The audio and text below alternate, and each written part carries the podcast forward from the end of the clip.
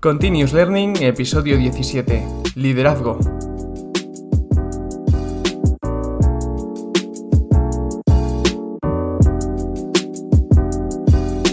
Bienvenidos a un nuevo episodio de Continuous Learning, el podcast en el que hablamos de gestión de proyectos, tecnología y todo lo relacionado con optimización de procesos. En el episodio de hoy quiero hablar de lo que para mí es una habilidad esencial si quieres ser un buen director o gestor de proyectos, que es ser un buen líder. Pero antes me encantaría comentaros que estoy súper contento porque ya se ha lanzado mi primer audiocurso que trata sobre fundamentos de gestión de proyectos. ¿De qué puede tratar si no?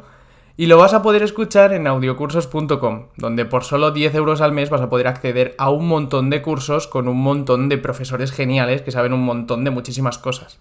Y después de repetir mil veces la palabra montón, quiero agradecer muchísimo a Joan Boluda por la oportunidad, porque la plataforma es suya, y a mi amigo Juanma García por incitarme a grabar este primer audiocurso que ya os digo no va a ser el último. Os dejo el enlace a la plataforma y a mi curso en la descripción de este episodio y espero que te sea súper interesante porque de verdad eh, el formato audio eh, es genial para aprender en cualquier situación, ya sea paseando al perro, fregando los platos o en cualquier momento que tengas un ratillo. Y de verdad que se pueden aprender cosas increíbles en la plataforma. Y para no alargar más el momento spam, en la descripción te explico un poco de qué va el audio curso y qué puedes encontrar por allí. Ahora sí, vamos a por el episodio de hoy, en el cual vamos a ver qué es el liderazgo, es decir, cuál es su definición, qué tipos de liderazgo hay, que seguro que hay más de los que tú te imaginas, características de un buen líder, que, tiene que tener un buen, líder para ser un buen líder, eh, cuáles son las diferencias con el rol tradicional de líder, y luego al final, pues te quiero pedir un favorcito porque me gustaría crear un debate interesante alrededor de este tema y una recomendación que no te puedes perder. Si te preguntan qué es el liderazgo para ti, ¿qué responderías? Si quieres, pausa unos segundos este episodio, lo piensas y ahora escuchas la definición de lo que es el liderazgo a ver si encaja con la tuya. ¿Ya lo has pensado? Pues mira, vamos a por la definición. La definición de liderazgo es la capacidad de una persona para motivar, influir, organizar e involucrar a otras personas y grupos para llevar a cabo acciones y lograr sus fines y objetivos. Fines y objetivos no solo de la persona, del líder, sino del grupo. El liderazgo también está muy relacionado con la transformación y con el desarrollo personal, y se puede practicar en muchos ámbitos. Puedes ser un líder en tu familia, en tu profesión, puedes ser un líder social, educativo, político, militar. El liderazgo está en un montón de ámbitos de nuestra vida y también puede ser visto o puede ser usado de forma negativa, porque al final un líder lo que hace es influir sobre personas y puede influirlas en una parte positiva o en una negativa. Entonces, tú puedes llevar con tu forma de liderar a un grupo de personas a hacer algo malo o hacer algo bueno. En cuanto a tipos de liderazgo, me gustaría mencionar 10. El primero de ellos es el liderazgo natural, que al final una persona que lidera de esa forma, pues lidera con su forma de ser y actuar, ¿no? Es un liderazgo de tipo democrático, ya que los líderes naturales lo que suelen hacer es participar a sus equipos. Luego tenemos un liderazgo orientado a las personas, que el fin de este líder orientado a personas es organizar, ayudar y hacer crecer a sus equipos, y busca empoderar a las personas que están involucradas y la colaboración creativa. Luego tenemos el liderazgo participativo o democrático, que involucra a las personas en la toma de decisiones. Este tipo de liderazgo motiva mucho a los miembros porque sienten que pueden decidir su propio rumbo y que su, decisión es tomada en cuenta. Y es muy bueno cuando la calidad del trabajo es mucho más importante que la velocidad de hacerlo.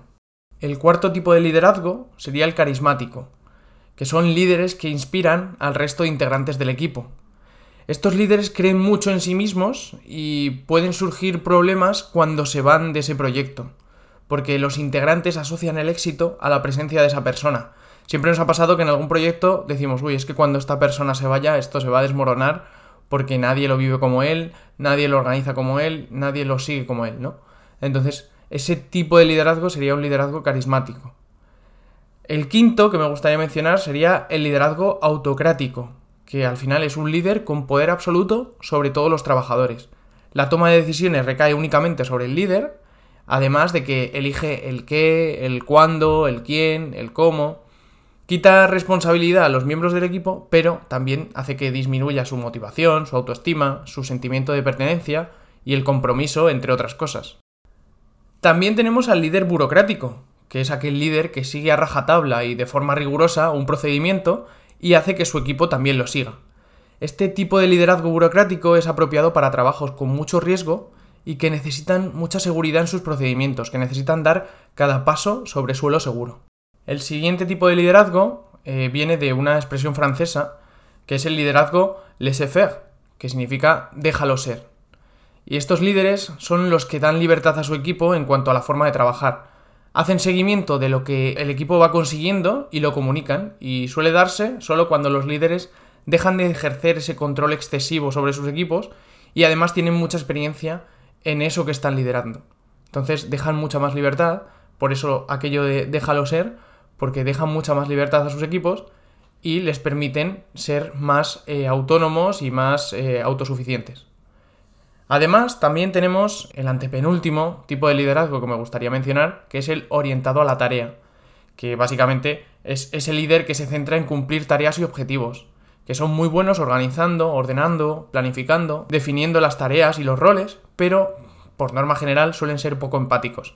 Se fijan solo en si alguien ha hecho el trabajo o no y no en por qué no lo ha podido hacer, eh, si esa persona está contenta, si está motivada y demás. El penúltimo sería el liderazgo transformacional, que un, líder que practica este liderazgo inspira de forma constante a su equipo y, aumenta, hace que aumente su motivación y su, entusiasmo. Alientan a, sus equipos estos líderes a innovar para hacer crecer a la empresa o el proyecto y mejorarlo en el futuro. Y hace que aumente la creatividad y el foco en el futuro y busca soluciones eh, a problemas que vienen del pasado.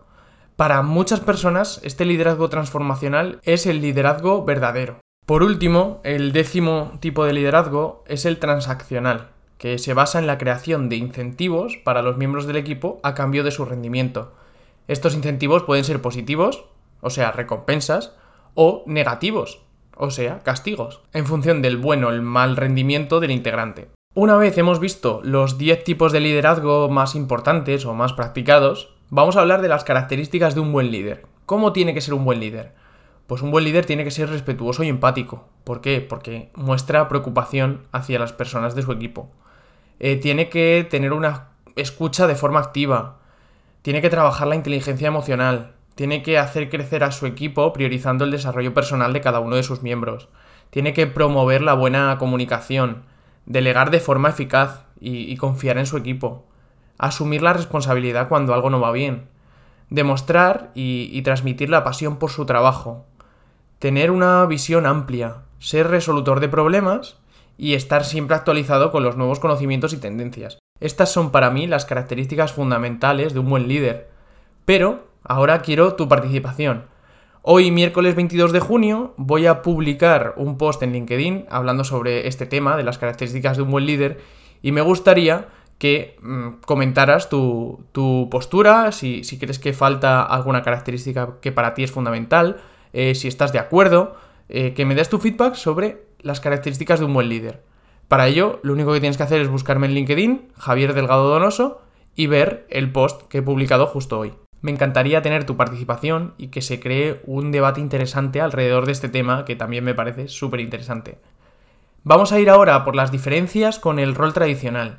Si a nosotros nos dicen jefe, nos viene a la mente eh, la típica persona autoritaria eh, con la cual la comunicación siempre es unidireccional, es decir, solo las normas te las manda él y tú no puedes rechistar, eh, una persona poco flexible, poco empática ante, ante una falta de una entrega o ante un retraso en una entrega, poco transparente, de bueno, tú no te metes en mis cosas, que soy tu jefe y aquí mando yo, ¿no?